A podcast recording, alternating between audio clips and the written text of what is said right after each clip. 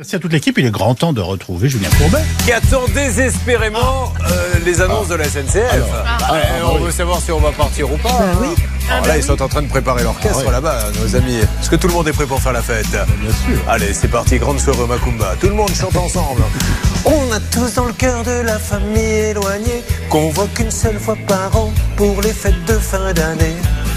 On a tous dans le cœur seulement une semaine de congé pour célébrer Noël et tous se retrouver. Les cheminots chantaient. Les cheminots chantaient. Attention, un truc qui me colle encore au cœur et au corps. Tu sais bien que chaque année on fait grève pour te bloquer. Il faut être couillon pour acheter un billet. Et ça sera la même chose pour les départs en juillet.